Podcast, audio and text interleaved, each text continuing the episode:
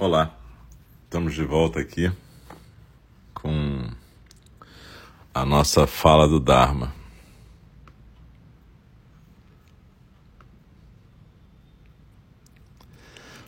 Boa noite.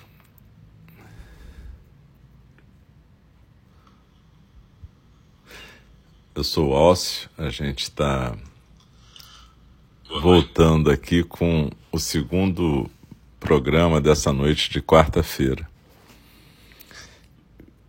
07 de junho de 2023, aqui no nosso templo virtual em Nindi.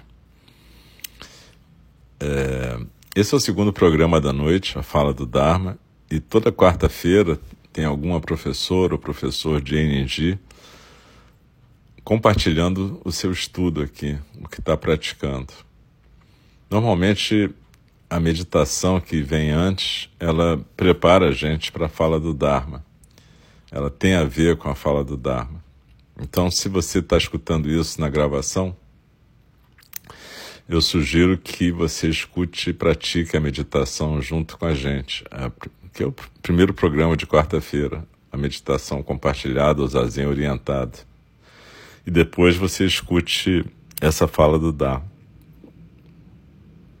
Para quem está aqui, suponho que a maioria estava na meditação também.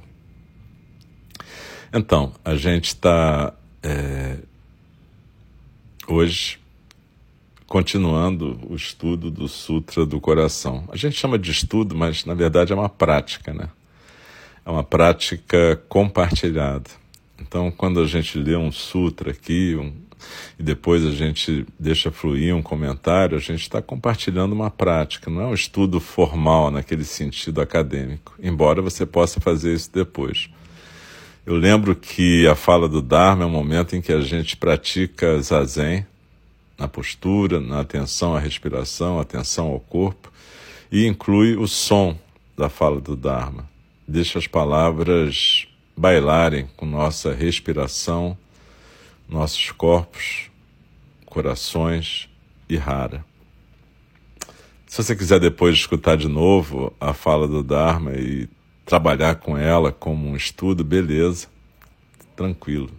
A gente tem, eu estou lendo o Sutra do Coração na versão traduzida por Sensei Kazuaki Tanahashi, da editora Lúcida Letra. E hoje a gente vai para a página 34. Quer dizer, vai continuar a página 34, que foi onde a gente parou da última vez. Então, eu agradeço imensamente a presença de todos aqui. Muito legal a gente estar junto e a gente poder continuar nessa prática. Então, é, eu peço que a gente continue na postura do zazen, Pode ser na, na forma ocidental, na forma oriental, na cadeira ou na almofada, tanto faz. E a gente sempre começa com a recitação do verso da reflexão, que é um verso um verso em que a gente tem a intenção de se comprometer com a prática da fala do Dharma, a intenção de se comprometer com a prática do Sutra. Então, é um verso, na verdade, de abertura do Dharma. Normalmente, o verso da reflexão que a gente fala é aquele verso na, na cerimônia da lua cheia. Como teve uma cerimônia da lua cheia no domingo, acho que eu fiquei com isso na cabeça. Esse verso é o verso da abertura do Dharma, que a gente repete juntas três vezes, né?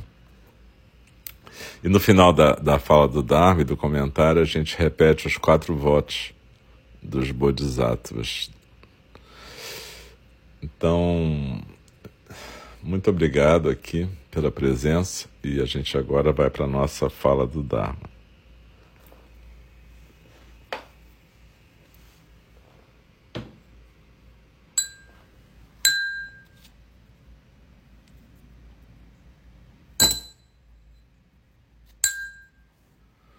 O Dharma, incomparavelmente profundo e precioso, é raramente encontrado, mesmo em milhões e milhões de eras. A nós é dado vê-lo, ouvi-lo, recebê-lo e guardá-lo. Oxalá possamos verdadeiramente compreender e praticar o significado das palavras do Tathagata. O Dharma, incomparavelmente profundo e precioso, é raramente encontrado, mesmo em milhões e milhões de eras. A nós é dado vê-lo, ouvi-lo, recebê-lo e guardá-lo.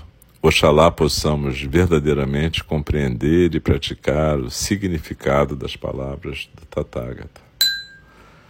O Dharma, incomparavelmente profundo e precioso, é raramente encontrado, mesmo em milhões e milhões de eras. A nós é dado vê-lo, ouvi-lo, recebê-lo e guardá-lo. Oxalá possamos verdadeiramente compreender e praticar o significado das palavras do Tathagata. Então, continuando aqui a leitura do Sutra do Coração de Kazuaki Tanahashi Sensei. As quatro nobres verdades são descritas como sofrimento, origem, cessação e caminho. Elas nos apontam a existência prevalente do sofrimento, a causa do sofrimento, o potencial de liberação do sofrimento e as formas para aprender esta liberdade, o que é caracterizado como nobre caminho óctuplo. O nobre caminho óctuplo é visão adequada, pensamento adequado, fala adequada, conduta adequada, modo de vida adequado, esforço adequado, atenção mental plena adequada e meditação adequada. Assim, as quatro nobres verdades podem ser vistas como uma fórmula para compreender a dinâmica do sofrimento e um remédio para se livrar dele. Para oferecer um exemplo simples, se você calunia alguém, presente ou ausente, a pessoa pode ficar com raiva e devolver o ataque. Essa reação negativa traz dor a você o que cria múltiplos problemas para seu estado mental, sua saúde, suas relações ou sua posição social.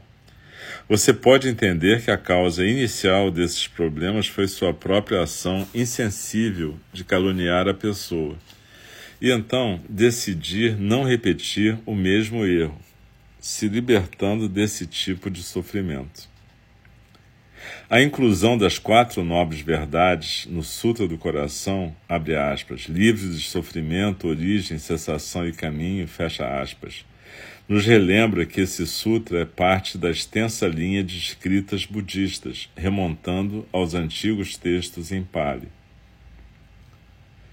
Mas, apesar da importância das quatro nobres verdades na história do budismo, o Sutra do Coração nos convida à sua liberação. Num primeiro olhar, pode até mesmo parecer que o texto é contra as quatro nobres verdades. Será mesmo? Podemos ignorar ou violar o mais fundamental dos ensinamentos budistas? A palavra liberdade sugere que podemos fazer o que quisermos, inclusive adotar posturas antiéticas e destrutivas. Mas há outra forma de liberdade, uma que pode se provar mais verdadeiramente livre. Se seguirmos completamente regras e ética, não precisaremos mais nos preocupar com elas. Assim estaremos completamente livres de regras e ética. Martelar o teclado de um piano sem praticar é uma espécie de liberdade que não nos leva a lugar algum. Praticando diligentemente o piano, entretanto, Conseguiremos tocar de forma agradável e seremos capazes de improvisar livremente. Esse é o tipo de liberdade que o Sutra do Coração invoca. Até agora, analisei com vocês o trecho do Sutra que nos orienta a ver todos os elementos da existência e das atividades humanas pelo filtro de Shunya, ou vacuidade, ou nulidade. O que então significa exatamente Shunya? Significa que nada existe e nada importa? Uma tradução anterior do sutra para o inglês afirma, abre aspas, na vacuidade não há olhos, ouvidos, nariz e assim por diante, três pontinhos, fecha aspas.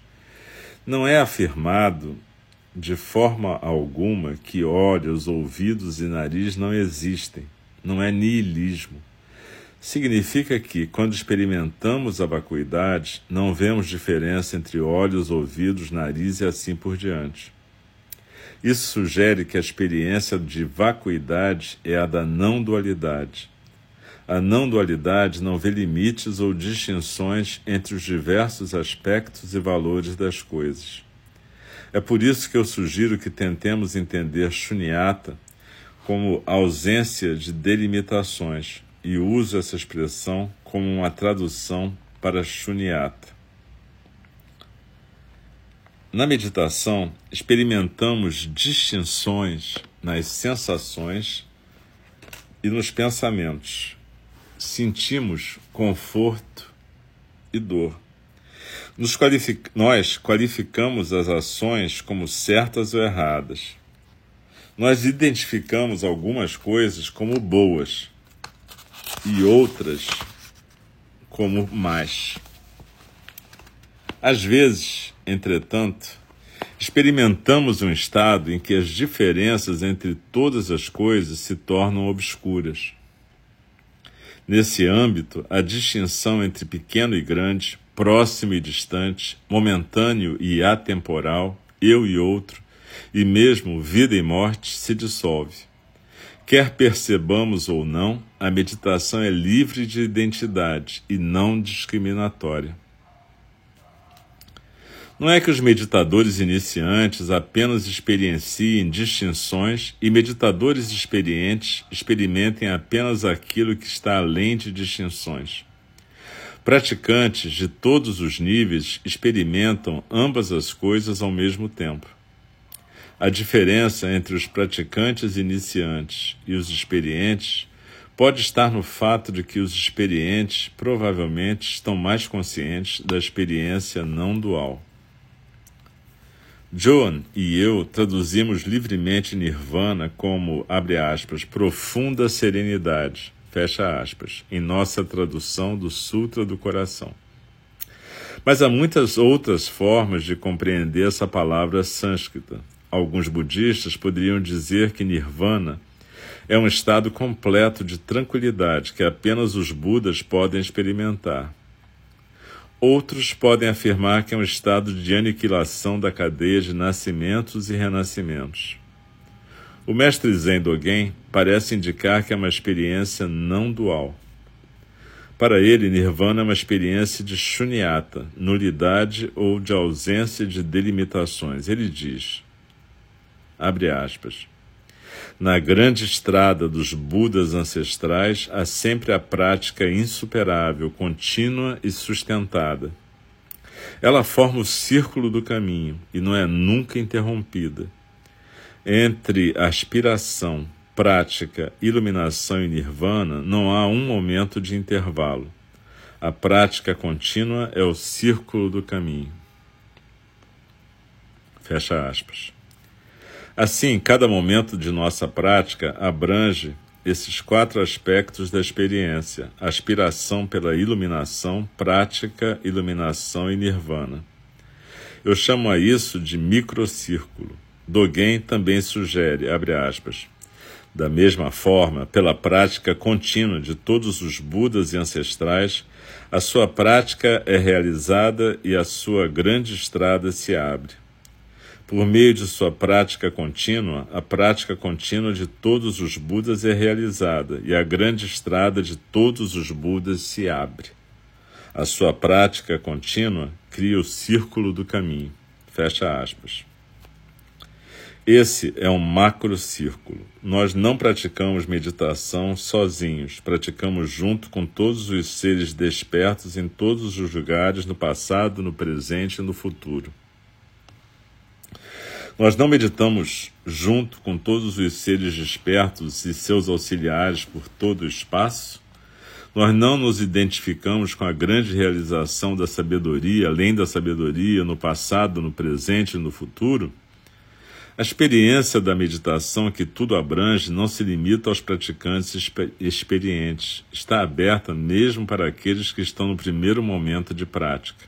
Dogen diz, abre aspas, quando mesmo por um instante você se senta ereto, em samadhi, expressando o mudra do Buda nas três atividades corpo, fala e pensamento, a totalidade do mundo dos fenômenos se torna o mudra do Buda e todo o céu se transforma na iluminação.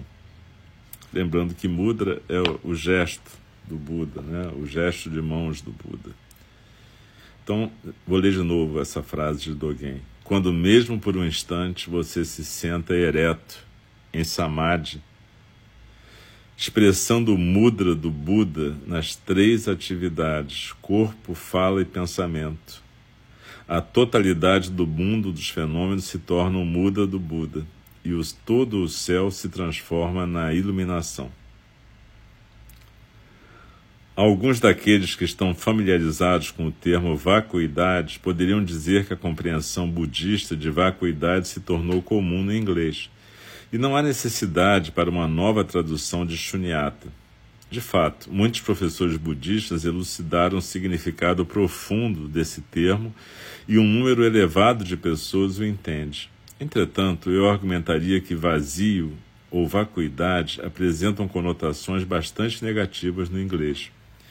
Por exemplo, o American Heritage Dictionary define assim a palavra vazio, entre aspas, sustentando ou contendo nada, não tendo ocupantes ou habitantes, vago carecendo de força ou poder, carecendo de propósito ou substância, sem significado, não colocado em uso, ocioso, necessitando de nutrição, faminto e desprovido, destituído.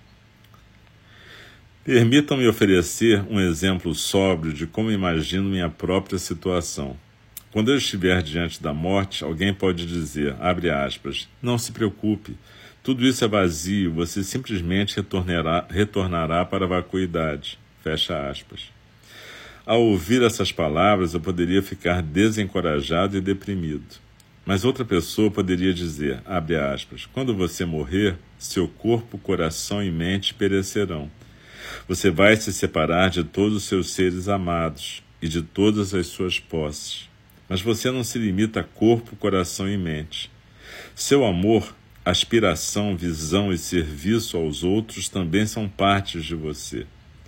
Eles continuarão de modo ativo e ajudarão os outros. Você não tem limite. Perder seu corpo, coração e mente é apenas perder uma parte de você mesmo. Fecha aspas.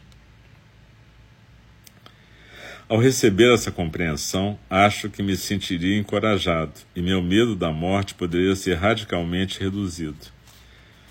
Essa poderia ser a forma como eu desejo morrer, o que, por sua vez, pode determinar a forma como eu desejo viver.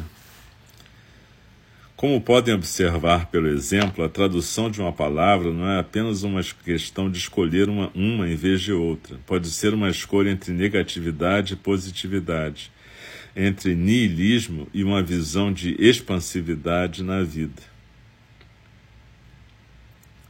Aqui está outro exemplo de como entendemos uma palavra. Zero pode ser simplesmente nada, ou estado de ser vazio, mas também pode transcender a ambos os significados. Acrescentar um zero aumenta um número por um fator de 10. E o que dizer da adição de cinco zeros? O zero é poderoso. Apenas dois números, 1 e 0, formam um sistema binário. O número 1 é um número ativo, o início de todos os números, e um elemento da maioria dos números. 2 divididos por 3 é 0,666. Por outro lado, 0 é um número passivo. Ele não é nada em si mesmo, mas, uma vez combinado com outros números, possui um efeito mágico. Mais um exemplo: 1 dividido por 0 é igual a infinito. Como vemos na programação de computadores, combinações de 1 e 0 são a base para conjuntos de números, letras, idiomas e conceitos. Esses números podem criar formas, cores, imagens, sons, movimentos e cenas. A mente do programa de computador imita nossos sistemas biológico e neurológico. Entender programação de computadores, por sua vez, nos ajuda a compreender diversos fenômenos nos sistemas naturais e naqueles criados pelo homem. Assim, 0 e 1 um são elementos-chave não apenas em códigos de computador, mas em todos os sistemas do universo. Então,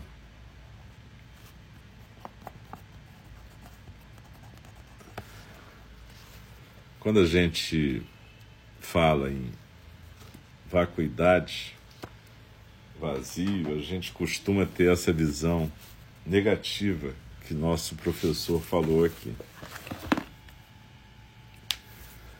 Mas, na verdade, ele explicou de uma forma maravilhosa essa questão da ausência de delimitação. Shunyata, que é diferente de vazio negativo. Ausência de delimitação quer dizer que não há limite.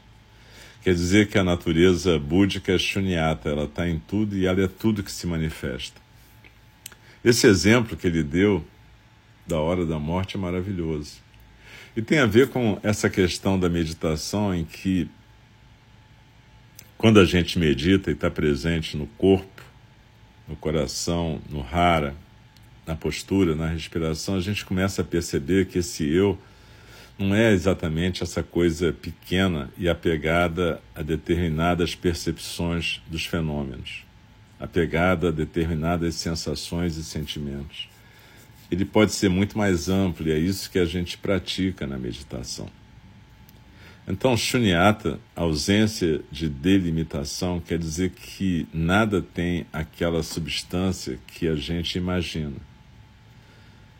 E, no entanto, como ele disse, quando a gente pratica, a gente pode perceber as duas formas. A gente pode perceber essa questão da forma como uma coisa forte, presente nas ideias, nos sentimentos, nas sensações.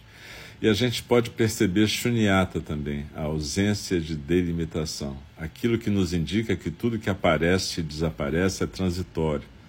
Tudo que aparece e desaparece é um fluxo. Então, na verdade, o Sutra do Coração não está negando as quatro nobres verdades. Mas ele está dizendo que você pode não ficar preso nas quatro novas verdades como coisas concretas. Você não precisa ficar preso nas regras dos oito caminhos de libertação. Mas você vai entender que elas te libertam para que você possa realmente ter escolhas, para que você possa escolher como tocar esse instrumento da vida. O exemplo da do martelar o piano é muito bom, martelar as teclas do piano. Você pode ter essa liberdade de martelar tudo, mas o que, que isso vai fazer? O piano vai funcionar com um piano? Quando você pratica, vai chegar um momento em que você vai ser capaz de improvisar, inclusive, e ter um outro tipo de liberdade, uma liberdade de criação. Percebe que a meditação é uma possibilidade de deixar que Shunyata se manifeste aqui e agora, nesse tempo de vida. E é por isso que ele fala que quando ele pensa nisso, ele vê uma forma de morrer com menos medo, mas ao mesmo tempo ele vê uma forma de viver. Porque se a gente entende que a vida é cuidado, a gente pode aprender desde agora que essa, esse amor, esse cuidado amoroso que a gente coloca em nós e em torno de nós mesmos, ele é o que vai se prolongar além do momento da morte. Não importa que esse coração, essa mente, esse corpo desapareçam, mas a aspiração e o cuidado amoroso vão continuar. Na verdade, existe um mistério. É, como essa continuação é no sentido das pessoas que ficam, é óbvio que a gente sabe. O que a gente não sabe é sobre o mistério. E é curioso, porque a gente colocou na palavra mistério uma ideia de que um detetive resolve mistérios. Mas esse mistério que eu estou falando aqui é um mistério que não é para ser resolvido. É o mistério da natureza búdica. O que acontece quando a gente morre? Eu não sei. Ninguém sabe, na verdade. Mas eu tenho fé que exatamente nisso que o professor Cash falou é, o cuidado amoroso, esse está muito além desse corpo físico e dessa forma momentânea de existência. Ele vai continuar existindo. Quando a gente dedicou o templo Zen ao cuidado amoroso eterno, não é à toa, é porque o cuidado amoroso é eterno, ele está sempre se manifestando. É essa prática contínua que Dogen fala.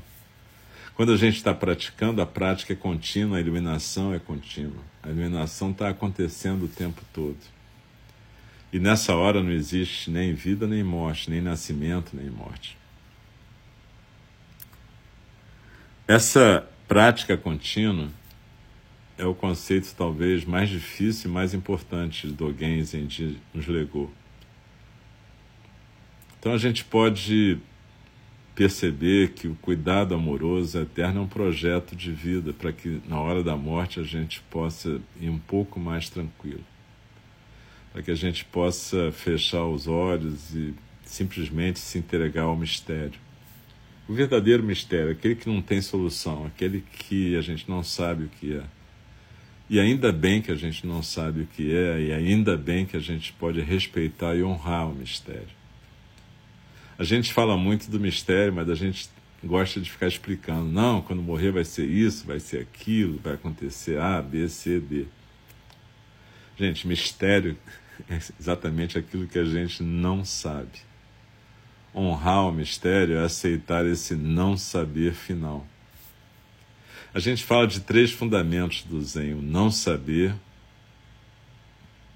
que acarreta, portanto, testemunhar, ou seja, estar presente para observar o que está realmente acontecendo, perceber a realidade. E a partir desse não saber e dessa realidade percebida, a gente ter a ação compassiva a ação adequada, a ação que manifesta os oito caminhos de libertação. Ora, a hora da morte é a hora do não saber absoluto, é a hora em que o mistério finalmente se manifesta para nós enquanto mistério. Tá, você pode falar, chamar do que você quiser, fazer aquela figurinha da foice com o esqueletinho, mas enfim, a gente simplesmente não sabe.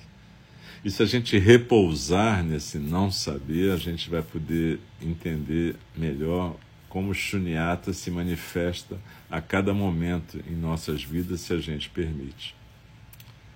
Então, que a gente possa aproveitar esse feriado que vem amanhã, Corpus Christi, para entender o que é o cuidado amoroso. Entender, por exemplo, que a figura de Cristo, mesmo para quem não é cristão, é uma figura de cuidado amoroso, de alguém que é capaz de pensar o que, que vai servir melhor a esse coletivo, a essa comunidade, a essa humanidade. E ele escolheu seguir o caminho que ele escolheu para poder servir melhor a essa humanidade. O caminho que a religião institucional escolheu depois aquilo que a gente chama de cristianismo, assim como aquilo que a gente chama de budismo, islamismo, isso é outra coisa. Isso não tem a ver com o que Buda, Maomé ou Jesus Cristo falaram. Isso tem a ver com as construções grupais humanas, as instituições, que são talvez um mal necessário. A ver. Mas, enfim, que a gente possa, na verdade, lembrar dos exemplos e das práticas que essas pessoas nos legaram e no cuidado amoroso como serviço e prática contínua.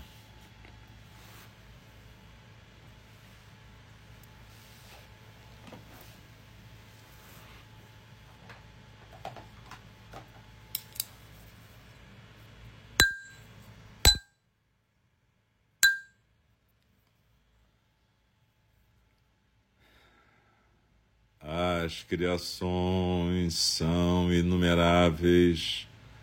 Faço o voto de libertá-las. As ilusões são inexauríveis. Faço o voto de transformá-las.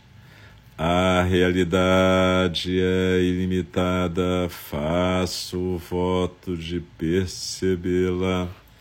O caminho do despertar é insuperável, faço o voto de corporificá-lo.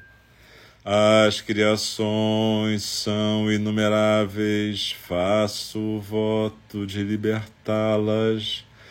As ilusões são inexauríveis, faço o voto de transformá-las. A realidade é ilimitada, faço o voto de percebê-la. O caminho do despertar é insuperável, faço o voto de corporificá-lo. As criações são inumeráveis, faço o voto de libertá-las.